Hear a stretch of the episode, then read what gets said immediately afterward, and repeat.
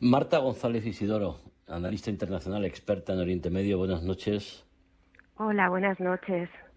Marta, antes que, nada, ¿la tensión entre Estados Unidos y China puede tener o qué influencia piensas que puede tener en, en Oriente Medio?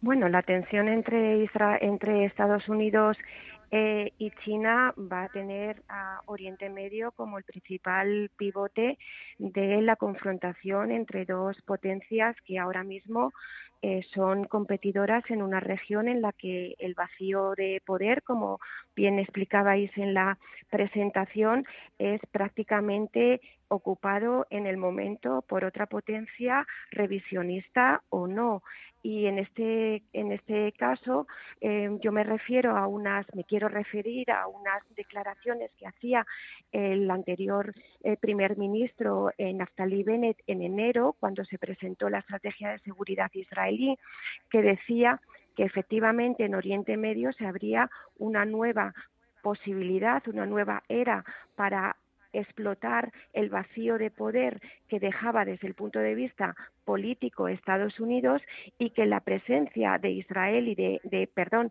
de China y de Rusia en la región, que eran eh, intereses antagónicos para Estados Unidos, podían ser, también una ventana de oportunidad para las nuevas alianzas eh, regionales que se estaban conformando alrededor de, Irán. Y aquí sí me gustaría apuntar eh, una, una cuestión que me parece relevante. Habéis hecho mención a los acuerdos de, Abraham y a toda la nueva arquitectura de seguridad con bloques alineados y en continua evolución que se están eh, abriendo paso eh, a marchas prácticamente forzadas. Y yo lo que creo es que eh, hay una cooperación incluida también China, entre actores significativos que defienden, por un lado, la estabilidad y rechazan la subversión islamista en la región, y por otro lado, estos regímenes con Irán a la cabeza que están creando una estructura de eh, seguridad alternativa en la que ni China, ni Israel, ni los países del Golfo parecen querer entrar. En cualquier caso, parece que esta opción de los acuerdos de, de Abraham, además eh, se está hablando de una cumbre de jefes de Estado para conmemorar el segundo aniversario de su, de su firma va adelante y efectivamente Irán tiene ahí un, un muro muy claro a la hora de evitar su expansión. ¿no? Mm, una de las condiciones que ha puesto que ha puesto Irán eh, para sentarse a negociar otra vez el acuerdo de, mm, cooperación por su programa nuclear es el levantamiento de sanciones. Y precisamente esa condición para llegar al acuerdo nuclear con Irán es lo que echa para atrás a, a Israel porque que Irán deje de enriquecer uranio con fines militares a cambio del levantamiento de las sanciones comerciales, algo que por otro lado la economía iraní pues parece necesitar eh, con urgencia es una opción que a Israel y a los estados árabes sunitas del Golfo eh, pues les, eh, les. ¿Por qué? Porque si bien la opción militar no es en este momento una opción abierta para Israel, es muy difícil que un Irán nuclear que modifique eh, la estrategia de seguridad y la arquitectura de seguridad en la región vaya vaya a, ser algo que no sea eh, como no sea un punto de inflexión como es en este momento. De hecho, Israel piensa que el hecho de que Israel haya llegado al 60% del enriquecimiento de uranio le coloca en un punto de inflexión y en un punto de no retorno. ¿Por qué? que Irán te refieres, ¿no? El 60%. Sí, sí, el 60%. ¿Por qué?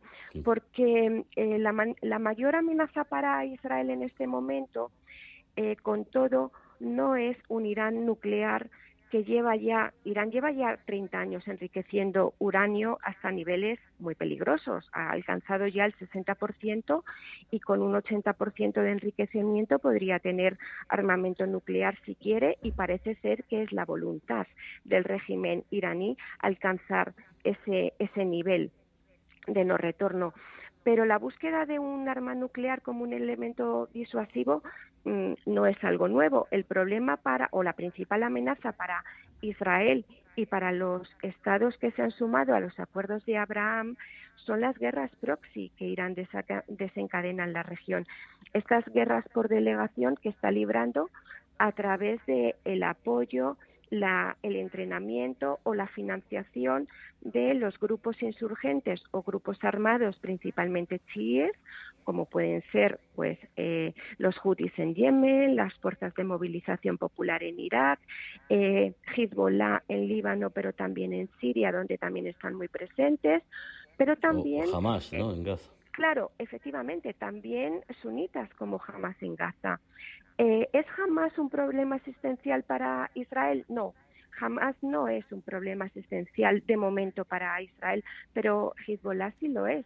Estamos hablando de una milicia muy bien organizada, de probablemente el principal actor más y mejor eh, dotado en armamento eh, ofensivo del mundo y la retirada de Estados Unidos de Oriente Medio que, que, comenzó en su momento con, con Obama deja a Israel muy preocupado del avance táctico y estratégico de Irán en la, en la, en la región.